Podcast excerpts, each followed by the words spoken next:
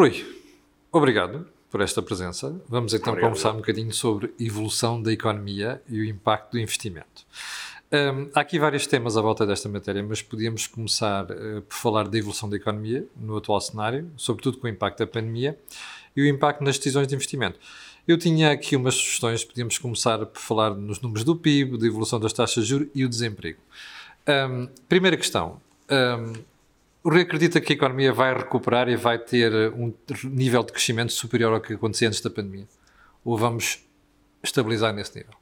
Nesta fase, bom dia. Uh, nesta fase, vamos crescer acima, obviamente, dos níveis que tínhamos anteriormente, porque estamos a sair de uma recessão profunda. Pois, caímos 9%, mais coisa, menos coisa, portanto, é possível que a gente recupere isso. E depois, vamos voltar ao marasmo? Depois vamos voltar a níveis de crescimento na casa dos 2%, incorporando os efeitos, ou parte dos efeitos do plano de recuperação. Estamos a assumir um crescimento potencial de 1,6%. É verdade que o que tínhamos antes da pandemia nos dava um perspectivas um pouco mais favoráveis mas apesar de tudo é manifestamente é pouco, pouco considerando o nível de desequilíbrios que a economia ainda tem e a necessidade de corrigir o rácio da dívida, e segundo, uma ambição maior aproveitando esta, este programa para ser um processo transformacional da economia. Aproveitar a reindustrialização e, sobretudo, ver aí uma capacidade de evoluir na cadeia de valor, passando de uma indústria manufatureira para uma indústria de serviços de valor acrescentado. Ou seja, irmos do custo para o valor acrescentado. Exatamente, é? exatamente. Um, essa, essa é os juros, os juros têm-nos ajudado muito nos últimos anos, mas nós estamos a ver há alguns, alguns meses já um crescimento da curva do custo de financiamento do Estado. É previsível que isto se mantenha de forma controlada ou podemos correr um risco maior se as taxas derem um salto? Vamos lá, a subida é expectável, dado que a descida que tivemos, sobretudo o ano passado, também decorreu de medidas do próprio Banco Central com o seu programa de aquisição de ativos financeiros e o Pandemic Emergency Purchase Program, Pronto, com aquisição significativa de volumes de dívida que anularam em grande medida os riscos de, de, de, para a estabilidade financeira. Nós vamos ter uma subida das taxas, que é natural, com o crescimento económico, temos que estar atentos às dinâmicas de inflação e às expectativas de inflação. Os mercados estão a sinalizar que estão muito preocupados já. Os mercados estão preocupados, embora uh, os mercados muitas vezes oscilam entre a deflação e a inflação e não veem o ponto médio que é. Eu tive um ajustamento de preços relativos o ano passado, porque houve setores de atividade que pararam e tivemos uma queda forte, e este ano estamos a ter alguma renormalização desses preços. É necessário ver se eles se transmitem por duas vias. Uh, primeiro, se nós temos também uma recuperação significativa do mercado de trabalho e temos aumentos salariais, que não é expectável, ou pelo menos aumentos salariais significativos. Segundo, se os próprios agentes económicos começam a incorporar essas expectativas. Temos outros fatores que estão também alimentados, em parte, pela política do Banco Central Europeu. Nomeadamente o que está a acontecer nos commodities, e quando vamos aos ativos financeiros, então vemos aí. Uh, uma evolução que se afasta um bocadinho dos fundamentais. E os custos de shipping também já começam a subir, o que mostram que a atividade, o que expectativas de inflação. Uh... Sim, mas voltamos. Vamos ter um ajustamento depois para um nível de preços adequado. E, portanto, tivemos preço, uma queda forte de preços, temos uma subida de preços e depois estabilizamos, ou vamos ter um crescimento efetivamente muito alto que nos leva a estas expectativas de inflação. Para já não parece, e a transformação que aconteceu nos últimos anos mitiga, aponta para riscos controlados. Isto leva-nos a um elemento crucial desta conversa que é esta política de taxas de juros baixas acaba por penalizar, ou melhor, criar dificuldades para quem está a fazer decisões de investimento. Sejam os próprios bancos, sejam os consumidores que estão deste lado. Uh, sim, vamos dizer, para investimento e enquanto empresário, eu estou a beneficiar de um, de um contexto extremamente positivo. Mas tenho para taxas os de juros baixas e tenho, e tenho spreads baixos. Enquanto aforrador, eu tenho um dilema porque tenho hoje mais liquidez e os depósitos estão a crescer significativamente e tenho uma remuneração uh, de zero, virtualmente. Ou seja, as pessoas são confrontadas entre metem os depósitos a prazo e aí acham que têm garantia de 100% de, de, de risco ou então vão por produtos um bocadinho com um bocado mais de risco. Porquê é que há tanta conservadorismo em Portugal nesse, a esse nível, Rui? Temos que ver um bocadinho também em função da própria distribuição do rendimento e da riqueza. Mas, em condições normais, vamos ver aquilo que aconteceu ano passado. Foi um choque que se perspectiva temporário e é natural que as pessoas mantenham uma parte da poupança, que foi forçada também em depósitos, até que haja uma normalização. Obviamente que se eu não tiver um aumento significativo da despesa, é necessário que as famílias comecem, primeiro, incorporar efetivamente o tema da poupança, que nós temos níveis de poupança muito baixos. Segundo, tem que fazer aquilo que é o que nós fazemos com todas as nossas outras atividades. Vamos nos informar. Vamos aos nossos bancos ou aos outros bancos e informamos sobre os produtos que estão disponíveis. Aconselhamos, aconselhamos junto a especialistas e temos que ter uma estratégia de diversificação. Ou seja, eu não posso ter tudo em depósitos, até porque existe um tema depois de concentração excessiva até hoje os depósitos têm estado garantidos. Além de que há bancos que já não necessitam de mais depósitos, não é? Ou seja, até há bancos que dizem que, pá, por favor, não venham cá não, os bancos, os, bancos, os bancos não necessitam de depósitos, até porque essa liquidez sedentária não está a ser materializada depois tem que ir ao BCE, depois é remunerar a taxas negativas, é um sarilho para os bancos. Isso, portanto, taxas negativas. Não, o, os bancos não podem passar as taxas negativas aos seus clientes. E, portanto, ficamos aqui com uma pressão também do ponto de vista de banca. Só o primeiro ponto. Vindo um bocadinho atrás, Estratégia concertada, aconselhamento, visão de longo prazo e diversificação. Isso vai fazer com que eu possa, na minha estratégia de aforro, entrar com mais risco de uma parte do, do, da minha poupança. Não preciso ter níveis de poupança elevados e dizer eu preciso ter 10 mil euros para poupar. Eu posso fazê-lo com montantes mais baixos. E, portanto, essa é uma estratégia. Segundo, do ponto de vista da banca, obviamente que esta política de taxas de juro tem implicações adversas sobre a rentabilidade e nós estamos a ver o que está a acontecer à margem financeira. A margem financeira é a diferença entre o custo dos depósitos e o custo do crédito. Segundo, como os bancos, apesar de estarem a conceder crédito, não estão a fazer na mesma dimensão que os depósitos cresceram, como o Camilo bem disse, estamos a depositar no Banco Central e temos um custo, porque custa-nos 0,5%. Não podemos passar custos, ou a banca não pode passar custos aos seus clientes é verdade que em alguns clientes institucionais estão a ser impostas algumas medidas mitigadoras, mas não estamos a falar do retalho, que é onde está a base dos depósitos. Um, e do lado do crédito, temos que passar a banca eu estou a falar, nós, bancos, temos que passar os custos, as taxas negativas aos clientes. Quando nós falamos com as pessoas em geral, e eu que falo muito destes assuntos, recebo mensagens quase todos os dias, uh, a queixa é, ei pá, olha, uh, não, não conseguem ganhar, ganhar dinheiro no crédito e agora vem-me subir as comissões.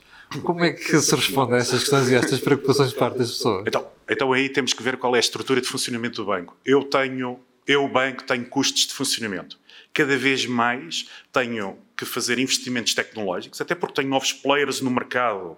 E vamos dizer, eles estão claro, a São concorrentes. São concorrentes. E estão a entrar em segmentos de mercado onde eu tenho. E estão a habituar os, habituar os clientes, porque não têm os custos de legado que eu tenho, porque tenho uma estrutura histórica que me vem. Banco online, nomeadamente. A banco online, os novos players, falámos do bancos eletrónicos que estamos a ver. Não o Revolut, o N26, N26, o Santander tem o seu próprio Open Bank e, portanto, e estamos a ver outros bancos comerciais a fazer esse desenvolvimento. E essas estruturas não têm os custos de legado do passado. Mas estão a fazer investimentos fortíssimos em IT, em sistemas, e cada vez mais nos habituamos, e a pandemia vai fazer isso. Eu quero o banco em todo o lugar, a qualquer momento. E para o fazer, eu preciso ter investimentos tecnológicos para me permitir ter o banco no meu telemóvel ou no meu computador. Com segurança. E, e com segurança e com proteção de dados, cada vez mais. E, portanto, isso tem um investimento brutal por trás. Essa segurança que é dada aos clientes, a transação ser feita em, qual, em qualquer lugar, a qualquer hora com total segurança de que eu não estou a fazer um erro e a mandar dinheiro para o outro lado e estou a pagar a quem efetivamente deve. E terceiro, que os meus dados não estão a ser expostos, têm um custo. Aliás. E tem que ser pago de alguma maneira. Tem que ser pago de alguma maneira, como todos os serviços são pagos. Se nós formos ver os próprios serviços públicos, nós no dia a dia achamos que não pagamos, nós estamos a pagá-los indiretamente é, através dos é nossos impostos. É indiscutível. Eh, nós, enquanto consumidores, estamos sistematicamente a discutir o preço dos serviços que adquirimos. Nós discutimos com as operadoras de comunicações. Mas queremos que os bancos prestem o um serviço e não cobrem por isso, mas não pode ser. Não, é? não, isso não pode ser porque eu tenho um custo de prestar o serviço. Aquilo que eu tenho que ver é se o serviço que me está a ser adequado, prestado Exatamente. tem o custo adequado. E esse é um tema. Nós habituamos, nós, ou habituámos-nos, nós, consumidores, a ter uma série de serviços bancários com custo gratuito a rede multibanco, por exemplo, em que temos uma facilidade de acesso. É verdade que liberta a rede bancária de uma série de operações mais manuais e de mais baixo valor. Mas, ao mesmo tempo, eu tenho que montar uma Por infraestrutura isso, sejamos de comunicações... Há balcões que não fazem sentido, porque até estão em zonas onde as pessoas já utilizam muito a banca online e não faz sentido manter uh, instalações físicas. Não, e, e é bom estarmos convencidos disso. Não, estamos convencidos disso. Está a acontecer a redução da rede e a rede Claro. passa por ter um papel cada vez mais de aconselhamento e Sim. de assessoria De apoio e consultoria, no fim aos, aos, aos nossos clientes, sejam eles ah, aforradores ou sejam eles investidores e empresários a tomar decisões de crédito. Aí Para- é que está o valor acrescentado. Para aquele cliente normal de um banco que tem dificuldade em perceber estas coisas, vamos imaginar esta situação. Os bancos eram proibidos de cobrar comissões. O que é que acontecia aos bancos? Os bancos tinham um problema de rentabilidade, os bancos deixavam de fazer investimentos na sua infraestrutura tecnológica e na capacidade de prestar o melhor serviço o mais rapidamente com a melhor qualidade aos seus clientes e, adicionalmente, com problemas de rentabilidade, os bancos não vão estar disponíveis para apoiar os empresários na concessão de crédito. Apesar de tudo, e na Europa, a banca é o principal financiador das empresas. Não temos um mercado de capitais tão desenvolvido como noutras economias. Se eu não tenho uma banca sólida, eu não posso ter uma economia sólida, porque então as empresas eh, não vão poder, os bancos não vão poder emprestar a totalidade do dinheiro nas condições que são adequadas. Uma pergunta que ah, com, com, surge com frequência também. Ah, sim, os bancos têm muitos depósitos, porque é que não concedem mais crédito, nomeadamente às empresas? Porque há poucas empresas que merecem, que, que são seguras o suficiente para estarem a prestar dinheiro. Aquilo que acontece também é que a procura não é aquela que se fala. Ou vamos dizer, provavelmente muitas das empresas que dizem que não têm acesso ao crédito são empresas cujas condições económico-financeiras não lhes permitem aceder ao, a crédito de qualquer maneira. Daí eu ter feito a pergunta. Sim.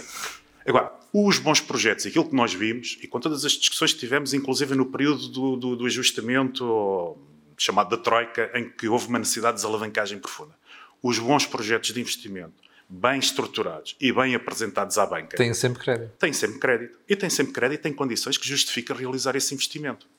Agora, setores de atividade ou, sobretudo, empresas cujo modelo de negócio não é viável, dificilmente têm acesso ao crédito. E se eu estou a canalizar crédito para setores ou atividades que não, não me geram retorno no futuro, eu estou também a cometer um erro porque estou a penalizar o meu crescimento económico. Aquilo que eu deveria fazer era canalizar os recursos para as atividades e os setores que me geram mais crescimento económico no futuro, em última instância, que vai gerar mais emprego e mais riqueza.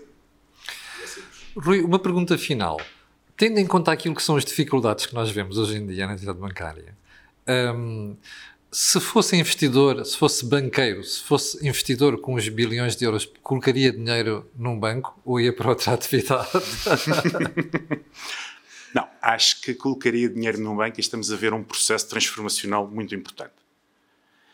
Estamos sempre a discutir que não necessitamos de bancos, nós necessitamos dos bancos. Indiscutível. Os bancos fazem um papel extremamente importante. Nós vivemos, é o local onde colocamos os depósitos, onde vamos pedir o crédito, enquanto, enquanto uh, Não existia economia se não houvesse banca, ponto final. não existe economia, não, mas ao mesmo tempo fazem um papel muito importante porque os bancos mitigam o risco e gerem o risco que existe na economia.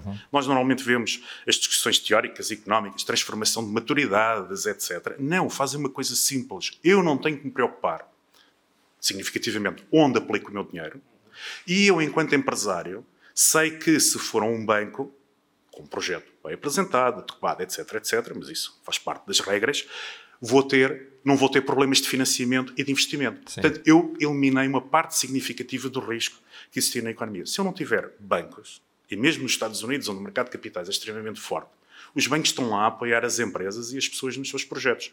Essa é a questão essencial. Os bancos servem para apoiar as pessoas e as empresas no desenvolvimento dos seus projetos e na concretização dos seus fins. Se não existirem bancos, não existe. Rui Constantino, muito obrigado por esses esclarecimentos, até porque há aqui coisas que são preocupações de cidadão comum. Até à próxima. Muito obrigado, eu.